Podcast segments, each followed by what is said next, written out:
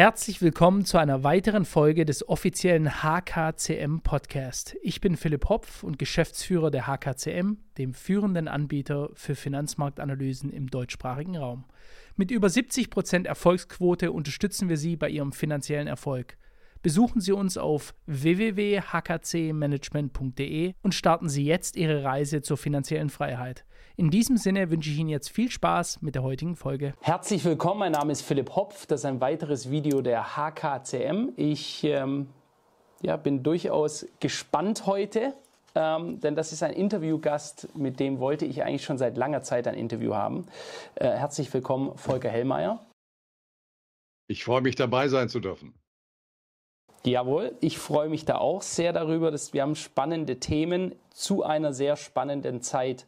Es ist ja, ähm, es ist ja oftmals so, dass es eine gewisse Kombination braucht. Also man sagt zum Beispiel in der Welt des Kampfes, Styles make fights. Also Stil, der Stil eines Kämpfers macht nachher den Kampf mit dem anderen Kämpfer, ob es ein spannender Kampf ist oder vielleicht einfach nur ein taktisches Geplänkel. Und aktuell ist es ja wirklich so, dass wir gerade in der Zeit leben. Wir haben die Bauernproteste gehabt jetzt in den letzten Tagen. Wir haben äh, 70.000 Ärzte, die jetzt in den Streik gehen wollen. Es fliegt eigentlich alles gerade um uns herum ähm, auseinander und genau jetzt führen wir dieses Interview. Deswegen finde ich das gut, dass, dass das Timing genau richtig. Bevor wir durchstarten, kurz ein paar Worte zu Ihnen, Herr Hellmeier.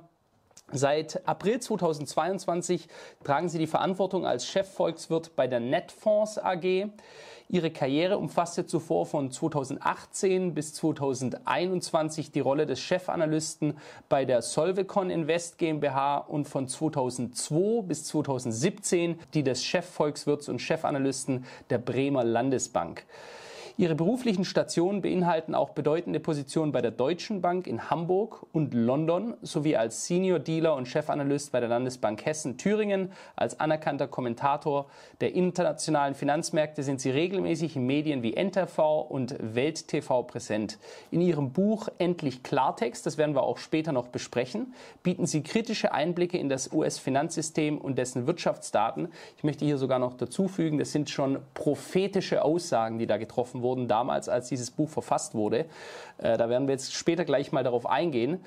Ähm, dass es um die deutsche Wirtschaft schlecht steht, ist, denke ich, für niemanden, der dieses Video hier sieht, ein Geheimnis. Das ist jetzt so offensichtlich geworden, dass es uns regelrecht täglich ins Gesicht schlägt. Und dabei reden wir sicher nicht von Alarmismus oder von einer simplen früher war alles besser Mentalität. Rentner bekommen jeden Monat eine Summe überwiesen, die man kaum als Lohn, sondern als eher als Hohn bezeichnen kann. Und das für ihre lebenslange Arbeit. Ist ja auch etwas, was ich immer wieder hier mache. Wir spenden ja die YouTube-Einnahmen auf diesem Kanal an deutsche Rentnerinnen und Rentner, die ich dann persönlich ja meistens so einmal die Woche verteile, weil ich das eben sehe, wie viele Menschen hier im Müll wühlen, um Pfandflaschen zu finden, weil der, die Rente, die sie bekommen, nicht mehr fürs Leben reicht. Und das ist eine absolute Schande. Vom Fachkräftemangel spricht ebenfalls seit Jahren jeder und Millionen Einwanderer der letzten Jahre haben an diesem Fachkräftemangel nichts bis gar nichts geändert.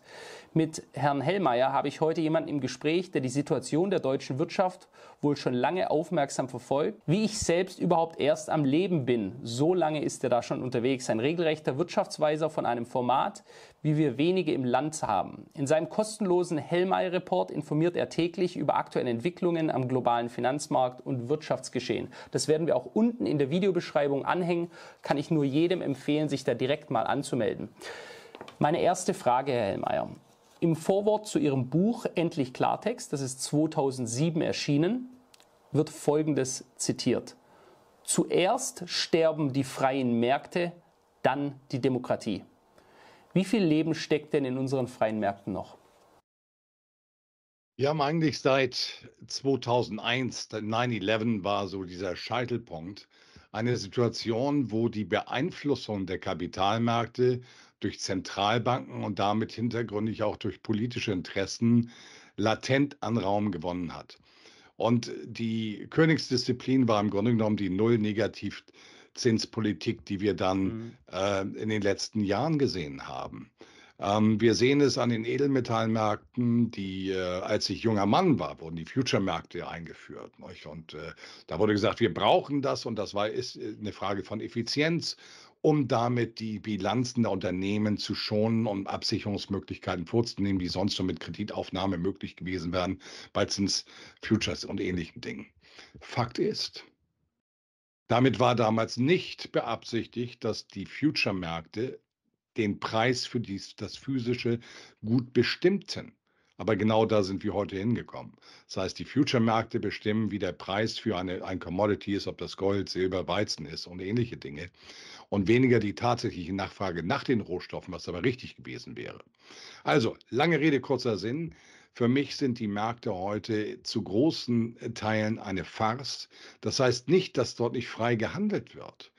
Aber beispielsweise es gibt für systemisch relevante Größenordnungen ähm, bestimmte Bandbreiten. Nehmen Sie Euro-Dollar. Unter Parität gefällt es der Federal Reserve nicht, über 1,20 gefällt es der EZB nicht und dann werden bestimmte Themen, die systemisch relevant sind, eben auch im Hintergrund definiert und dazwischen können, kann der Markt dann auch rumspielen. Ähm, wir haben es auch an den Aktienmärkten. Es gibt eine Working Group on Financial Markets. Die ist unter Ronald Reagan 1987, ist in dem Buch endlich Klartext alles thematisiert, äh, eingeführt worden. Und äh, selbst der seinerzeitige Finanzminister Jim O'Neill, wenn ich das richtig ähm, entsinne, sagte, wir arbeiten zusammen mit der Zentralbank, den Aufsichtsbehörden, dem Finanzministerium und den großen Banken, um gemeinsame Ziele zu definieren und umzusetzen. Das ist die Aufgabe des Prinzips des freien Marktes weil dort haben sich diese Institutionen gegenseitig zu kontrollieren oder Privatbanken müssen kontrolliert werden durch Ministerium, Zentralbank etc. pp. Aber die sind nicht dazu da, ein Kartell zu bilden, um gemeinsame Interessen zu definieren. Und daran, daran wird deutlich, dass, wie gesagt, dieses Konzept ähm, der freien Märkte heute nicht die Qualität hat, um es höflich auszudrücken, die zu dem Zeitpunkt in den 80er Jahren, als ich den Devisenhandel mal aktiv äh, in dem im Aktiven dabei war, vorgeherrscht hat. Das führte ja sogar seinerzeit dazu, dass unser früherer Kanzler Helmut Schmidt sagte, Devisenhändler sind Schmeißfliegen. Weil was haben wir gemacht? Wir haben ein Problem, bevor es virulent wurde, am Markt bewertet und damit Politik gezwungen zu agieren. Das ist die Funktion eines Marktes. Davon sind wir heute weit, weit entfernt. Klare Aussagen. Kommen wir zur nächsten Frage. Das ist für mich eigentlich die spannendste oder das ist eine Frage, wo ich mir immer wieder sage, da stehen wir meilenweit entfernt von dem, was uns medial präsentiert wurde, auch von der Politik und wie es sich dann jetzt am Endeffekt, im Endeffekt ausgespielt hat. In den Medien wird Russland allgemein als totalitärer Staat bezeichnet, in dem in der Öffentlichkeit nur eine staatliche Meinung geduldet wird. Putin wird als kriegshungriger und teilweise schon wahnsinnig gewordener Diktator bezeichnet. Warum bricht nun aktuell im freien und moralisch überlegenen Deutschland die Wirtschaft zusammen, während die russische Wirtschaft stabil wächst und das, obwohl doch die Sanktionen die Russen hätten in die, äh, in die Knie zwingen sollen. Und da können wir gerade mal noch anschauen, da gibt es noch einen netten Chart der G20-Staaten, Wirtschaftswachstum top to bottom, da ist Russland an vierter Stelle, ein sehr, sehr starkes Wachstum. Und wichtig ist eigentlich nur, wir sind an letzter Stelle, der einzige Punkt mit roten Zahlen, wir haben eine schrumpfende Wirtschaft. Wie kommentieren Sie das? Ich kommentiere so und ich habe mich seinerzeit auch dazu entsprechend eingelassen, als diese ganzen Themen Sanktionen zur Disposition standen politisch, dass man sich sehr wohl überlegen sollte, Sanktionen einzuführen vor dem Hintergrund der Historie von Sanktionen. Regelmäßig bringen Sanktionen nicht das, was sich die Sanktionierenden gegen den Sanktionierten vorstellen. Das war der erste Punkt. Also wenn man an so ein ultimatives Mittel rangeht, sollte man sich vorher mhm. überlegen, was man tut. Und man sollte auch eine Exit-Strategie haben für den Fall, dass genau das passiert, was in der Story regelmäßig passierte. Und nichts davon ist passiert. Und äh, wir müssen gerade bei den Energiesanktionen einen Aspekt berücksichtigen. Auf. Wir leben seit 300 Jahren in einem energetischen Zeitalter. Die optimierte Anwendung von Energie ist die Grundlage allen Wohlstands, den wir hier heute haben. Und es gibt ein Land weltweit seit Angela Merkel Fukushima, das mit seiner Versorgungssicherheit und auch hintergründig der Preislichkeit von Energie als energieintensivster Standort der westlichen Welt mit seiner Energieaorta spielt wie ein Selbstmordverliebter mit einem japanischen Seziermesser. Und genau das wurde dann nochmal auf die Spitze getrieben mit diesen Sanktionen. Äh, ich bin im höchsten Maße irritiert, denn eine, wird eine, eine, eine Regierung, das sagt ein Henry Kissinger, sagt jeder, der auch nur für fünf Cent Ahnung von Politik hat. Eine Regierung hat eine interessenorientierte Politik zu formulieren und umzusetzen zum Nutzen der Bürger und der Unternehmen. Was hier gemacht worden ist mit einer Solidarität gegenüber Dritten, die stärker war als die Solidarität gegenüber dem Standort, führt genau zu dem Status, den Sie eben beschrieben haben, dass wir das schwächste Glied sind im Rahmen aller westlichen Nationen. Und ich glaube, es ist sogar mittlerweile weltweit. Ich glaube, es gibt ein Land, Argentinien. Argentinien liegt noch hinter uns, ja, in der Tat. Und das ist prekär. Vor zehn Jahren wurden wir tituliert als das Paradepferd der westlichen Ökonomien. Innerhalb von zehn Jahren, Griechenland war damals übrigens das Schlusslicht. Ich habe damals gesagt, die machen Strukturreform. Aristoteles, ich ändere die Struktur, mit Zeitversatz die Konjunktur und mit Zeitversatz die Cashflows. Griechenland gehört heute zu den Paradepferden in Europa. Deutschland ist der abgehalfterte Gaul, vom Paradepferd zum abgehalfterten Gaul. Und es hat damit zu tun, dass wir keine interessenorientierte Politik haben zu der die Regierung aber per Eid verpflichtet ist. Und das irritiert mich. Und wie gesagt, wenn man das dann macht, dann brauche ich aber auch eine Exit-Strategie, wenn es nicht ausgeht, wenn es gegen unsere Kerninteressen geht. Ich habe eben Aristoteles angesprochen. Es geht alles nur um Struktur. Die, wenn ich die Struktur, wir haben die strukturell, wir haben andere Länder in Europa in Strukturreformen gezwungen, Griechenland, Portugal, Spanien, Irland, Italien, alle Länder stehen vor uns. Was haben wir in dieser Zeit gemacht, wo wir als Doktor und Lehrmeister anderen Reformen verordneten? Ich gebe Ihnen drei Möglichkeiten auf. Nichts, gar nichts oder überhaupt nichts. Gilt, gilt die, Gender, die Gendersprache einzuführen, gilt das noch? Nicht für mich, nein. nein, danke, überhaupt nicht. Nein, aber ich will auf den Punkt kommen.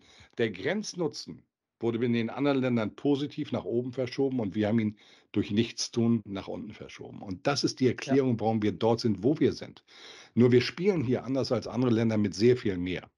Lange, wir haben immer noch Speck gehabt von der Leistungsgeneration. Und was haben wir diese Jahre gemacht? Wir haben die Ansprüche innerhalb der Gesellschaft zulasten der, Leistungs, äh, zu, der, der Leistungsträger verschoben. Und mhm. da mache ich mir existenzielle Sorgen. Und ich glaube, dass das, was wir derzeit in Deutschland erleben, Ausdruck dafür ist, davon ist, dass die Politik innenpolitisch, wirtschaftspolitisch, finanzpolitisch und außenpolitisch Ansätze verfolgt, die diesem Standort massiv schaden. Absolut. Und äh, da kommen wir immer zu der Diskussion, dass viele Leute sagen, das ist doch alles Inkompetenz. Das ist mit Inkompetenz und Unvermögen so nicht mehr erklärbar, weil es gibt da den alten Spruch, auch ein blindes Huhn findet ab und zu ein Korn. Die finden noch nicht einmal ab, ein, ab und zu ein Korn und somit geht es nicht darum, dass das blinde Hühner sind, sondern hier geht einiges ganz, das treffe ich jetzt diese Aussage bewusst gegen die Interessen Deutschlands. Kommen wir zur nächsten Frage, Herr Hellmeier. Nein, da muss ich noch einhaken, einhaken und zwar folgendes. Wenn man Volkswirtschaftslehre sich damit beschäftigt, gehört die Stochastik, die Zufallslehre mhm. dazu. Und wir haben eine Normalverteilung, eine Linie in der Mitte und dann sind die Zufälle links, rechts, links, rechts, oben, unten der Linie. Das ist Zufall. Wenn die Zufälle alle nur auf einer Seite sind, dann ist es keine, kein Zufall, dann ist es Politik. Und das ist etwas, was mich eben auch irritiert. Sollten wir sehenden Auges oder sogar bewusst diese Politikansätze gegen den Standort fahren, würfe das Fragen auf. Ich sage nicht, dass es so ist, aber wenn man sich der Stochastik, der Gesetze der Stochastik, der Zufallslehre bedient, dann fällt es einem schwer, guten Willens zu sein. So ist es. In meiner Schulzeit habe ich gelernt, und ich glaube, das lernen Kinder auch heute noch so, dass das deutsche Wirtschaftssystem das der sozialen Marktwirtschaft ist. Würden Sie unser aktuelles System auch noch als solches bezeichnen? Nein. Ich bin ein absoluter Vertreter der FDGO, der Freiheitlich-Demokratischen Grundordnung und auch der sozialen Marktwirtschaft. Und ich will das kurz erklären. Es gibt drei Produktionsfaktoren: Boden, Arbeit, Kapital. Und die Kunst ist es, ein Ausgleich zwischen diesen drei Produktionsfaktoren, eine innere Stabilität zu generieren, um nachhaltig positive Entwicklung zu forcieren. Das ist, darum geht es in der Volkswirtschaft, um Nachhaltigkeitsgrundsätze, Generationenvertrag, Generationengerechtigkeit. Und für mich ist die soziale Marktwirtschaft die schönste und beste Form des Kapitalismus, weil sie verpflichtet den Produktionsfaktor Kapital zu einer Verantwortung, gesellschaftspolitisch. Und das passt dann eben auch zu unserem Sozialsystem im Generationenvertrag. Was wir aber gemacht haben, ist etwas, was sich eben von der sozialen Marktwirtschaft abwendet. Ich möchte ein Beispiel bringen. Gerne, man will das ja fassbar haben. Nicht? Wir hatten schon mal Spitzensteuersätze von 56 Prozent in Deutschland. Das war in den 50er Jahren. Richtig. Aber wo griffen diese denn? Sie griffen bei, wenn wir die Inflation einbeziehen, bei Größenordnung von einem Gehalt heute jenseits der 300, 350.000 Euro Marke. Heute zahlt der Facharbeiter mit ca. 50.000 Euro eine, äh, den Spitzensteuersatz. Und das ist eben nicht mehr soziale Marktwirtschaft. Das ist okay. etwas, wo das Leistungsprinzip, dem Leistungsprinzip wird die Luft abgedrückt und dem Anspruchsprinzip innerhalb einer Gesellschaft wird der Boden bereitet. Nun, mein Vater, Kapitän, seine Mütze ist da hinten zu sehen, sagte mal, Volker, ein System, ein volkswirtschaftliches System funktioniert so lange, solange es äh, nur einen gewissen Anteil, überschaubaren Anteil an Halunken gibt. Und er quantifizierte das. Er sagt, ein System kann mit 10 Prozent, die sich auf zulasten der anderen 90 Prozent eine, einen lauen Lenz machen, locker kommt damit durch. Das ist kein Problem. Wenn das Ganze mal aber Richtung 30, 40, 50 Prozent läuft, ist der Grenznutzen eines solchen Systems zerstört. Und was wir derzeit machen, Vorschlag 60.000 Euro, kommt jetzt von der rot-grünen Seite äh, für 18-Jährige zu Lasten der Leistungsträger. Das bedeutet, die Leistungsträger werden weniger zu Leistungen animiert. Sie verlassen den Standort oder sie stellen ihre Tätigkeit ein. Damit sinkt das Steueraufkommen, das überhaupt für die Verteilung ja notwendig ist. Und insofern ist das, was diejenigen, die den Anspruchsstaat zu sehr forcieren, die töten den Leistungsstaat und am Ende unterminieren sie auch den Sozialstaat, weil er schlussendlich nicht finanzierbar ist. Beispiel Griechenland in der seinerzeitigen Krise. Da wurden die Sozialleistungen, die Renten, es wurde alles rigoros gekürzt. Da wurde das Sterben in Griechenland einfach. Und es sind viele Leute im Zuge dieser Reformpolitik, erzwungenen Reformpolitik aus einer Fehlsteuerung in der Zeit davor, haben ihr Leben verloren oder ihr Leben freiwillig eingestellt. Und diese Risiken, denen sind, die sind meines Erachtens viel zu unbewusst. Diese Korrelation, ich nenne das physikalische Gesetze der Ökonomie, die greifen. Das ist nicht die Frage des Ob. Das ist nicht die Frage, sondern es ist die Frage des Wann und des Wie. Und ich wünsche diesem Land eine bessere Zukunft, als die, diese Erfahrungen machen zu müssen. Und die Mahnungen, ich, ich rede darüber schon eine ganze Zeit, die verhallen recht weitgehend. Ich glaube ja, sie wollen nicht gehört werden, die Mahnungen. Man, man schaut weg, man will es nicht hören und man lässt es einfach irgendwann auf sich zukommen wahrscheinlich. Bleiben wir doch bei unserem Land. Wenn man in die Medien schaut oder auch die Aussagen unserer politischen Führung Glauben schenkt, dann bekommt man den Eindruck, dass bis 2020 wirtschaftlich eigentlich alles prima lief und wir nur durch Corona und jetzt durch den russischen Kriegseinsatz in der Ukraine Probleme bekommen haben, die niemand hätte vorhersagen können. Das wird ja immer gesagt, das konnte ja niemand wissen. Sie haben aber bereits 2007 in Ihrem Buch genau davor gewarnt, was wir jetzt alle im Land spüren, war das aktuelle Debakel denn schon damals absehbar? In der Form nicht, aber es ist immer, immer die Frage, und dann sind wir wieder bei Aristoteles, ich schaue auf Strukturen. Die Struktur sagt mir, was nachhaltig passieren wird. Wenn ich eine positive Strukturveränderung habe, Schröder-Reform seinerzeit, ja, es braucht eine Zeit, bis sich das in der Konjunktur und dann in den Einkommen niederschlägt, aber es ist wie eine innere Ertüchtigung. Und dann sage ich ja, Zuversicht, da können wir das ganz nach vorne fortschreiben. Wir sind im Endeffekt mit der Regierung Merkel in eine Phase gegangen der nicht mehr Gestaltung, sondern der Verwaltung. Und Politik muss gestalten, muss auch die Veränderungen in der Weltwirtschaft antizipieren, nicht reaktiv, sondern proaktiv sein, um damit die Strukturen des eigenen Landes so zu gestalten, dass wie ein Dauerlauf, das ist ein Marathon. Das ist nicht, oh, wir haben die Schröderschen Reform gemacht, wow, das war es jetzt für die nächsten 100 Jahre. Nein, es ist ein latenter Prozess und dem muss man sich stellen. Und äh, das haben wir nicht gemacht, zum Beispiel in der Bildungspolitik. Reden wir seit 30 Jahren drüber. Es ist eine Katastrophe, wo wir heute stehen. Wir haben es nicht gemacht bei Infrastruktur. Da war dann der kurze fiskalische Nutzen, das Geld nicht auszugeben, größer als die Nachhaltigkeit der Struktur herzustellen, die elementar ist für das Gesamtkonzept unseres äh, Wirtschafts- und Gesellschaftsmodells. Und das sind alles Fehler, die latent sich aufgebaut haben.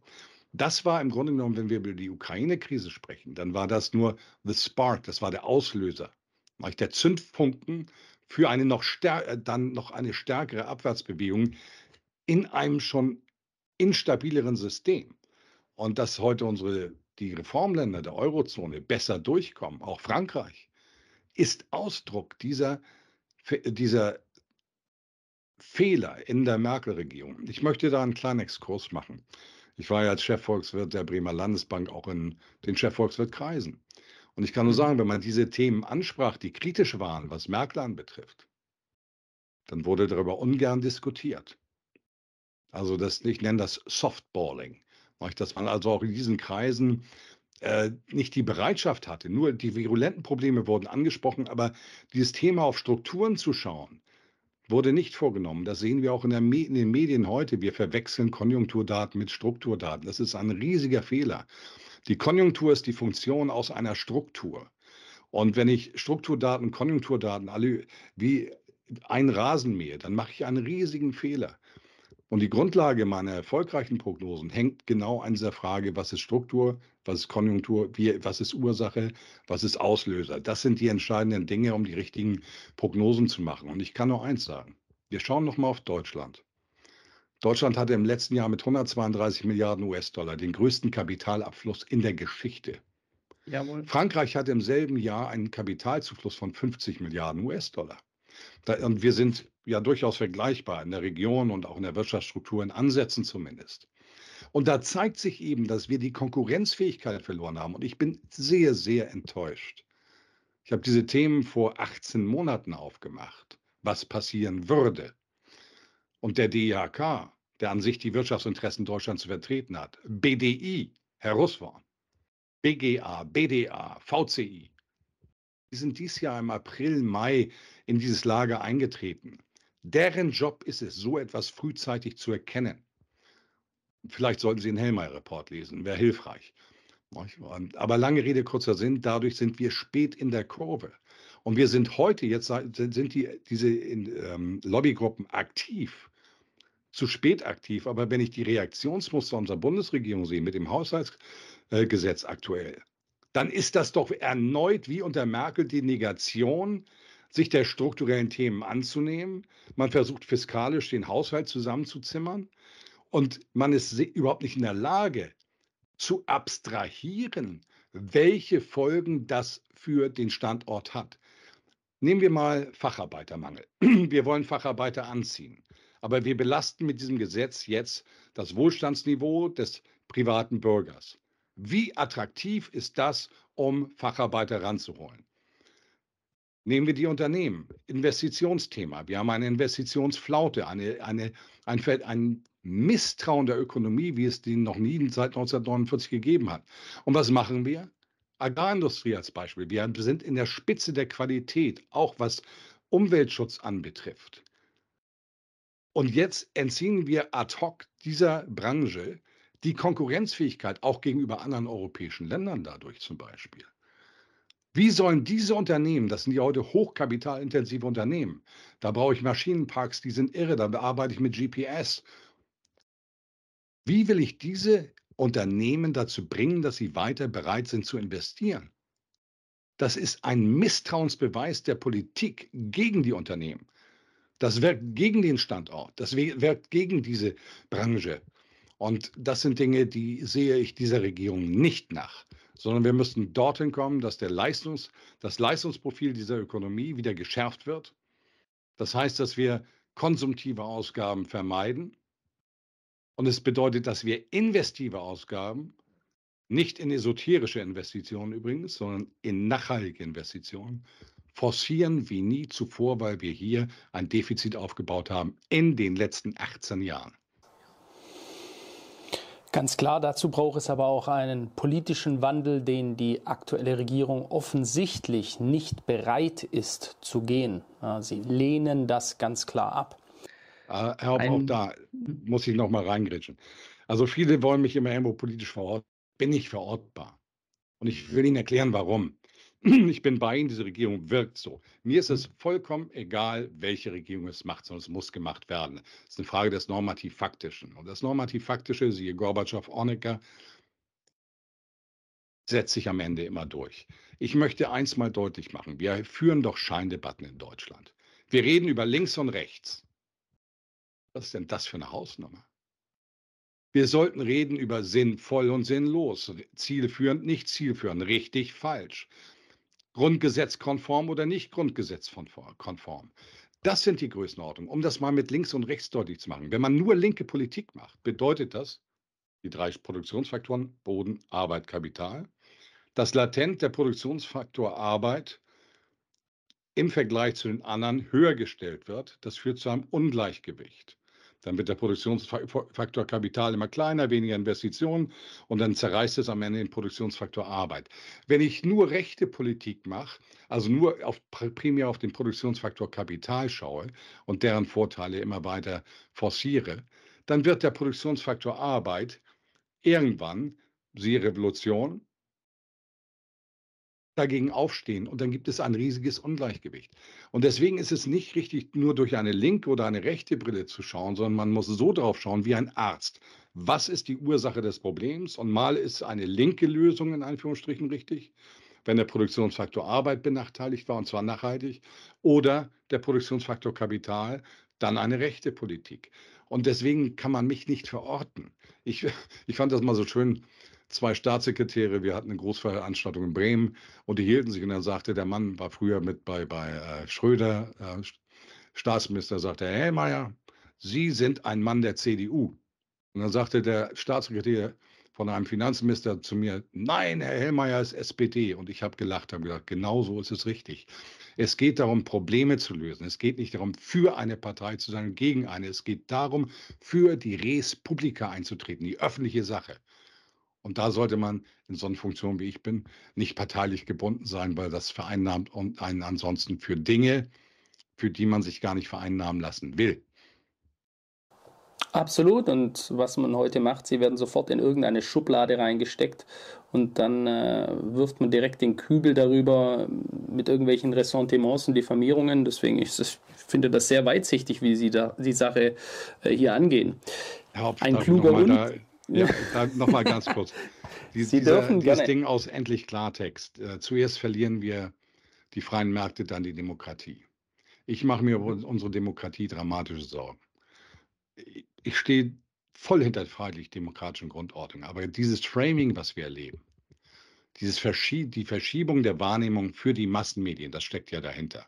Mhm. Und auch eine Forcierung, wenn du der Meinung nicht bist, dann bist du out, dann wirst du sofort irgendwo auch äh, außerhalb der Gesellschaft aufgestellt. Das ist ein Unding. Die freiheitlich-demokratische Ordnung, die Grundordnung, basiert auf Pluralismus. Das heißt auf einer Meinungsvielfalt, die auch geäußert werden muss, wenn, sie, wenn nachher ein impliziter, eine implizite Unterdrückung stattfindet. Gnade einer Demokratie, Gott. Und ich möchte noch etwas sagen. Wer greift eigentlich diese Demokratie an? Ich möchte daran erinnern, Frau Faeser hat vor einigen Wochen gesagt, ja, wir müssen unter Umständen die Beweislastumkehr mal anfassen bezüglich Terroristen und Ähnlichem. Mir ist das Blut in den Adern gefroren. Das hatten wir bald zuletzt im Dritten Reich. Richtig. Weil damit kann man Menschen existenziell sofort zerstören oder ihnen drohen, dass man sie zerstört, damit sie zur Ruhe gebracht werden. Ja, man wollte es jetzt auf Terrorist machen. Nur während der Anfänge. Demnächst sind sie Terroristen, dann ist dies, dann ist es jenes. Das sind Grundfesten der Demokratie. Die Demokratie basiert auf Pluralismus und auf Rechtsstaatlichkeit. Und die Rechtsstaatlichkeit, Rechtsstaatlichkeit, die ist zu gewährleisten. Und was hier gemacht worden ist von Seiten einer Innenministerin, Innenministerin der Bundesregierung, ist ein Angriff auf die Grundfesten äh, unserer Demokratie und dass es da so still war, das hat mich irritiert. Es gibt übrigens noch viel mehr Beispiele. Und das war eben dieses Thema freie Märkte zuerst, dann die Demokratie. Und das konnte man nach 9-11 peu à peu in allen westlichen Ländern messen. Nur es findet immer sukzessive in, kleinen, ähm, in kleiner Dosis statt dass die meisten Menschen, die von ihrem Alltag eingenommen sind, das gar nicht so mitbekommen. Aber es ist an der Zeit, hier aufzuwachen, um echten Pluralismus, Meinungsvielfalt zu haben, um eine unbestechliche Rechtsstaatlichkeit zu gewährleisten. Und darüber mache ich mir Sorgen. Ein kluger und weitsichtiger Mann hat einmal gesagt, ich zitiere, wir sind in Deutschland das Land der Dichter und Denker, Wann immer wir in Deutschland pragmatische Lösungen gefunden und verfolgt haben, waren wir ein Gewinn für die Welt und unser Volk. Und wann immer wir ein Land waren, das durch Ideologien regiert wurde, haben wir der Welt und unserem Volk große Zerstörung und Leid gebracht. Wo stehen wir da Ihrer Sicht heute? In meinen Augen haben wir eine ideologische Ausprägung. Und diese Ideologie ist nicht explizit, so wie Kommunismus oder Nationalsozialismus, hm. sondern sie ist implizit. Und das hat sehr viel mit der grünen äh, Thematik zu tun. Ich bin grün im Sinne von Nachhaltigkeit, Generationengerechtigkeit, dass, dass wir und die Möglichkeiten, die wir haben, die Ressourcen optimaler zu nutzen, dass wir denen nachkommen. Ich bin aber kein ideologischer Grüner, weil ich das für extrem falsch halte. Aber genau an dem Weg, auf dem Weg sind wir, um es deutlich zu machen. Grüne Politik ist teuer. Deswegen unterstützen wir Drittländer, Schwellenländer etc. pp. Das heißt, um die grüne Politik umzusetzen, brauche ich einen starken ökonomischen Körper. Wenn ich den schwäche, unterminiere ich meine eigene Agenda der grünen Transition. Ich muss es also mit Maß und Mitte machen, pragmatisch, nicht ideologisch, pragmatisch. Jetzt schauen wir mal auf Fakten. Seit 1990 hat Deutschland den CO2-Ausstoß um 40 Prozent reduziert, die Europäische Union um 30. Seit 1990 ist aber trotzdem um 58 Prozent angestiegen. Was lernen wir daraus? Mhm. Erstens, wir sind Weltmeister in der grünen Politik, was CO2 anbetrifft. Zweitens, wir können auf Null gehen und wir ändern es nicht, sondern wir brauchen noch bessere Lösungsansätze, aber wir brauchen dafür ökonomische Kraft. Das ist das, was wir daraus ziehen können. Und äh, wenn ich die Diskussionen hier höre, dann muss ich sagen, dann gehen sie am Ziel vorbei. Jetzt schauen wir mal Richtung COP28, gerade stattgefunden in Dubai. Ich habe das sehr begrüßt, was dort passiert ist. Weil es ist eine Abkehr von ideologischem Denken hin zu Pragmatismus. Die Internationale Energieagentur hat vor zwei Jahren gesagt, wir werden bis 2050, um die grüne Transition überhaupt herstellen zu können, mindestens so viel fossile Brennstoffträger brauchen wie im Durchschnitt des Jahres 21. Dies Jahr 23 wird ein neuer Höchststand bei fossilen Brennstoffträgern sein. Warum? Weil Länder, Schwellenländer ganz andere Probleme haben als wir. Und das müssen wir auch verstehen. Und äh, ich finde den Weg richtig. Dafür gibt es übrigens Technologie. Nur was ist Deutschland? Ist Deutschland überhaupt technologiefreundlich oder technologiefeindlich? Ich würde sagen, aktuell sind wir eher technologiefeindlich. Genau das. Wir waren aber dafür, wir waren bekannt dafür, technologiefreundlich zu sein. Beispiel bis 1914, auch in dem Buch. Wir waren Gründung Deutsche Reich 1871 äh, bis 1914 waren wir in 80 bis 90 Prozent aller Wissenschaftsfelder und deren industriellen Anwendungen weltweit führend. Das war sensationell.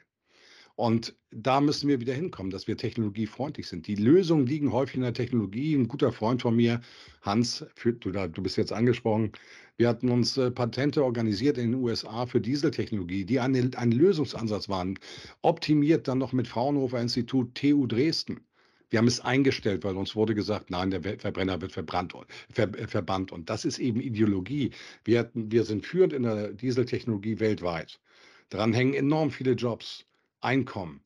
Und wir hätten mit dieser Technologie einen Beitrag, positiven Beitrag über die nächsten mindestens eine, vielleicht zwei Generationen liefern können, die Strukturen hier zu erhalten, die Jobs hier zu erhalten, die Einkommen hier zu erhalten und einen Beitrag zur CO2-Reduktion zu liefern und auch bei den Schadstoffausstößen bei äh, Feinstaub und Ultrafeinstaub. Es ist absurd, was hier passiert, weil es einfach Vorgaben sind, die nicht dem Pragmatismus und dem der Chancenwahrnehmung entsprechen, sondern wie gesagt einer gewissen ideologischen Verbrämung.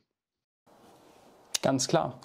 Herr Hellmeier, und trotzdem, jetzt haben wir viele kritische Punkte angesprochen. Sie sagen ja von sich, dass Sie ein zutiefst positiver und optimistischer Mensch sind.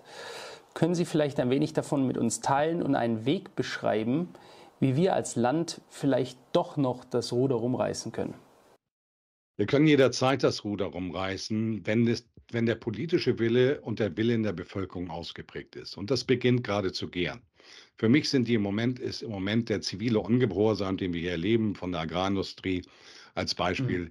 äh, diesbezüglich zielführend, konstruktiv. Nicht Klimakleber, sondern Punkt machen, im fairen Umgang Dinge rechtzeitig ankündigen, dass man sich darauf einstellen kann. Das gehört alles zum Spiel der Kräfte. Das sehe ich als positiv an. Zweiter Punkt. Wir schauen auf Strukturen. Wir haben mehr, zwei Asse im Ärmel. Das erste Ass im Ärmel ist, dass wir nur in Anführungsstrichen eine Staatsverschuldung haben von 65 Prozent offiziell. Packen wir die Schattenhaushalte drauf, sagen wir einfach 75 Prozent. Damit unterscheiden wir uns aber dramatisch positiv von den USA Richtung 130 Prozent, Japan mhm. 255 Prozent der Wirtschaftsleistung. Wir haben also diesbezüglich noch Potenzial, dass ein investiv und nicht konsumtiv genutzt werden müsste, um das Ganze herumzureißen. Und das heißt IT-Infrastruktur, Infrastruktur und Bildungspolitik in einer Form, wie es dieses Land noch nie gesehen hat. Es kommen noch andere Themen dazu, aber das sind drei Primärpunkte.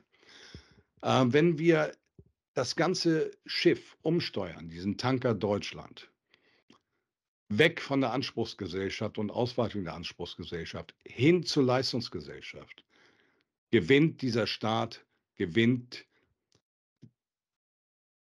die Bundesrepublik Deutschland wieder Attraktivität als Investitionsstandort. Heißt aber, wir müssen Steuern auch noch runterbringen auf ein international verträgliches Niveau und ja. Bürokratieabbau. Nichtaufbau, Bürokratieabbau in aggressiver Form.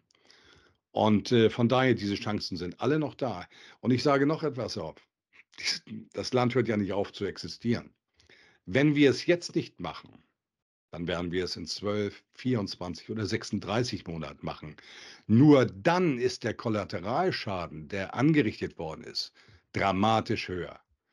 Und da erwarte ich jetzt einfach mal für 5 Cent von allen Verantwortlichen Weisheit, in Berlin übrigens auch in Frankfurt, EZB etc. pp. Weisheit, die historische Evidenz über diesen Zusammenhang, den ich eben dargestellt habe, anzuerkennen und Hausaufgaben zu machen für die Res Publica, für die öffentliche Sache und nicht mehr für die Res Private, für die eigene Tasche.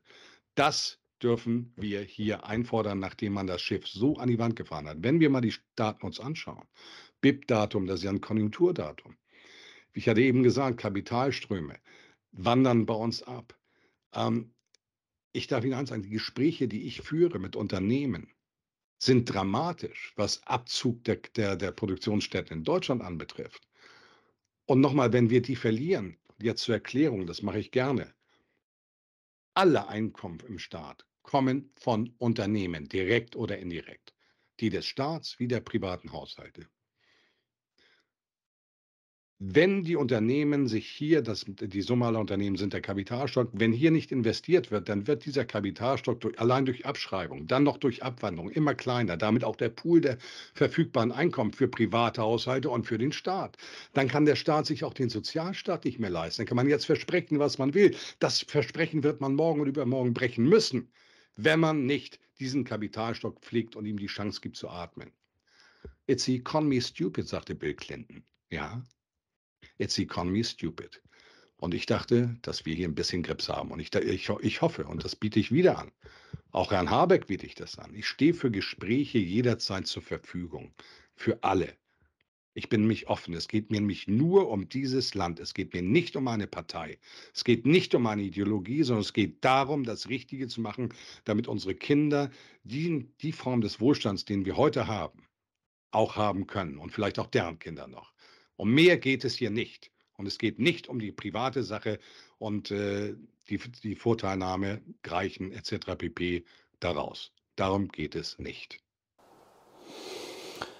Beeindruckende, klare Worte von Volker Hellmeier. Es war mir wirklich ein Vergnügen.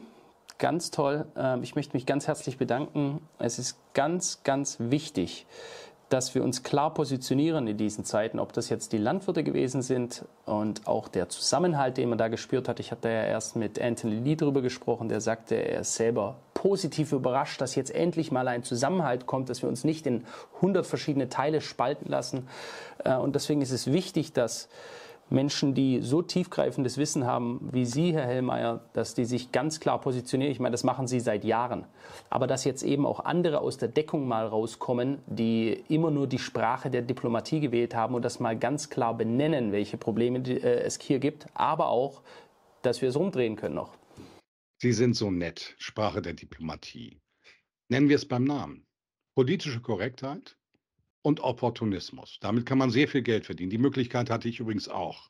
Viel Geld dafür, dass man opportunistisch ist. So ist es. Sagen, ist politische, politische Korrektheit ist auch in diesem Buch ist ein Thema, ein Kapitel. Politische Korrektheit ist per Definition inkorrekt. Die Korrektheit ist korrekt. Die politische Korrektheit ist die Einschränkung der Korrektheit zugunsten eines Partikularinteresses. Da bauen wir sofort eine Asymmetrie ein. Und deswegen lehne ich politische Korrektheit ab. Was wir brauchen, ist Klartext. In dieser Krise, das ist für mich die existenziellste Krise, die wir haben, brauchen wir diesen Klartext. Und ich darf das nochmal sagen. Seit 1997 gibt es den damals Forex Report, heute heißt der Helmer Report. Und das ist mein Altruismus, das anzubieten, kostenlos, damit dieser Pluralismus in der Debatte bei den Leuten, die sich für diese Themen Wirtschaft, Politik, Märkte interessieren, damit der gewährleistet ist. Und das heißt nicht, dass ich überall recht habe. Auch ich habe eine Subjektivität. Manchmal kann man zwei, äh, eine Sache sehen, aber zwei Meinungen haben, weil man eine unterschiedliche Sozialisation hat. Aber es ist immer ein Faktenbas eine faktenbasierte Argumentation. Ganz klar. Und da möchte ich ähm, an eine alte Filmlegende aus den USA erinnern. Das ist Charlton Heston, der wahrscheinlich auch sehr bekannt wurde, einmal durch seine Rolle in Ben Hur, als auch der National Rifle Association, wo er mal das Gewehr in seiner Hand hatte. Und er hatte über politische Korrektheit immer gesagt, politische Korrektheit ist Tyrannei mit Manieren. Und sie auch gleichermaßen abgelehnt. Ja, das verbindet alles klar. uns ich danke, ich danke Ihnen ganz herzlich für das Interview. Merci vielmals, danke.